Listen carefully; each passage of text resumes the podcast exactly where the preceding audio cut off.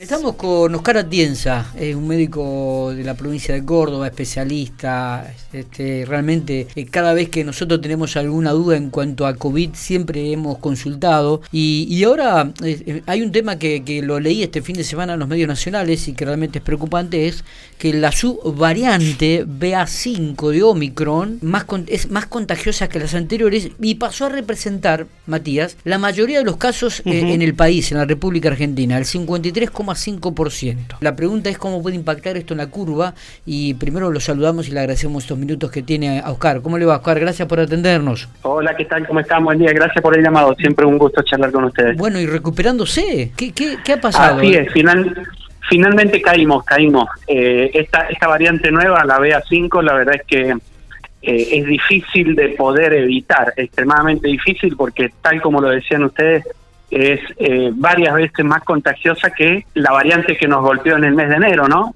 eh, que, era una variante que nos generó casi 150 mil casos diarios.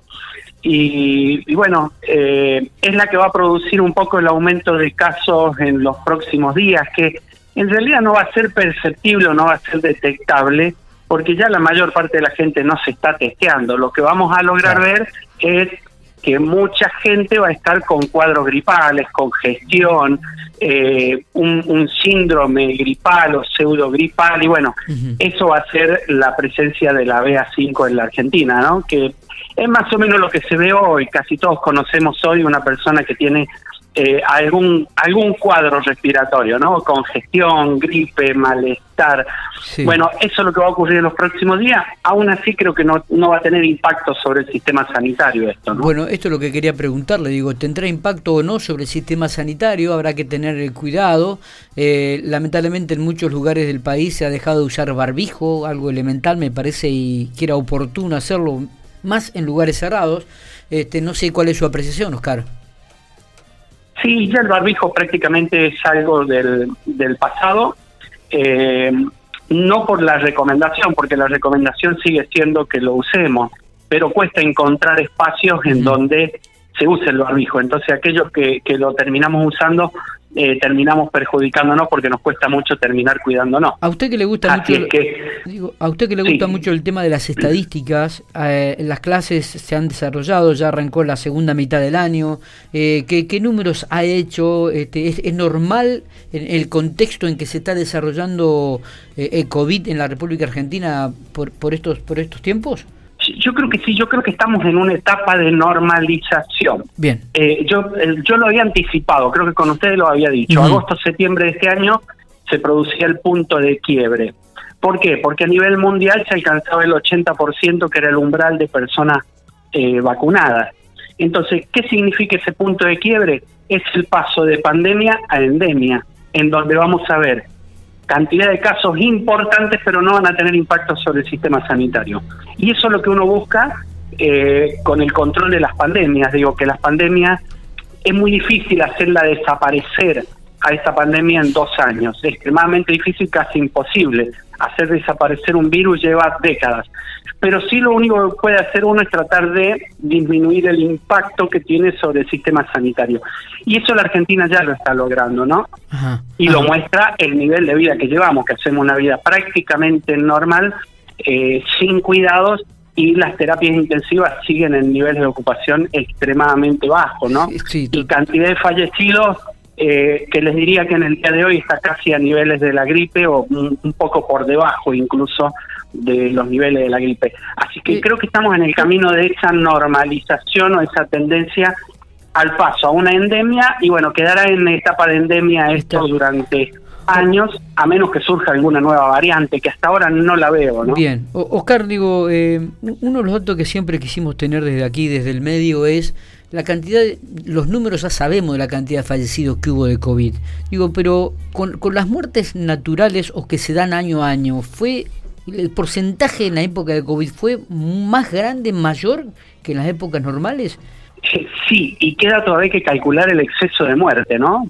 Eh, que creo que va a ser un poco más alto todavía.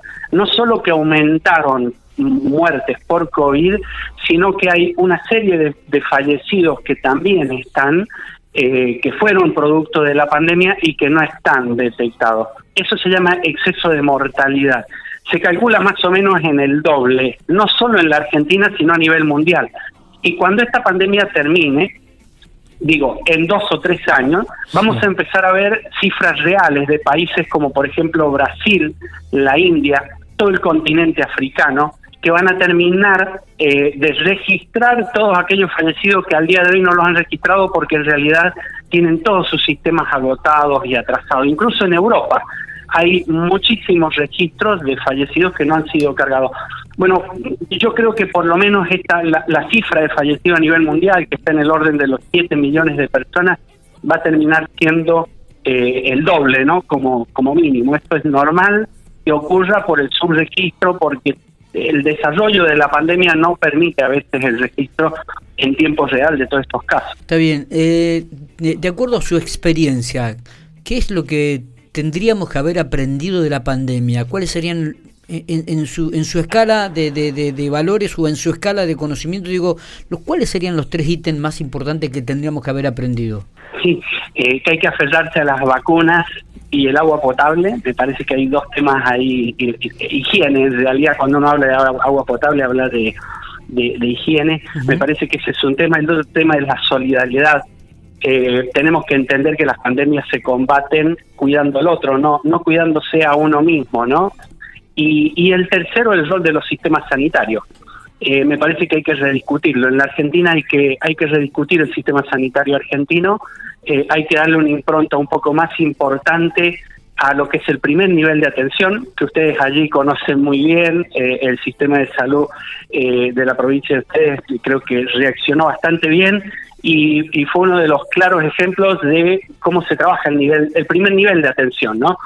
Eh, y creo que allí es donde hay que trabajar un, un poquito más, en reforzar todo lo que es eh, los dispensarios, los centros de atención primaria de la salud, para que estén mucho más cerca de la gente. Así que esos son los tres ejes que creo en los que hay que empezar a trabajar. Oscar, eh, que se mejore, que se recupere muy bien. Gracias por estos minutos, como siempre, muy atento. Abrazo grande. Gracias a ustedes por el llamado, que anden bien.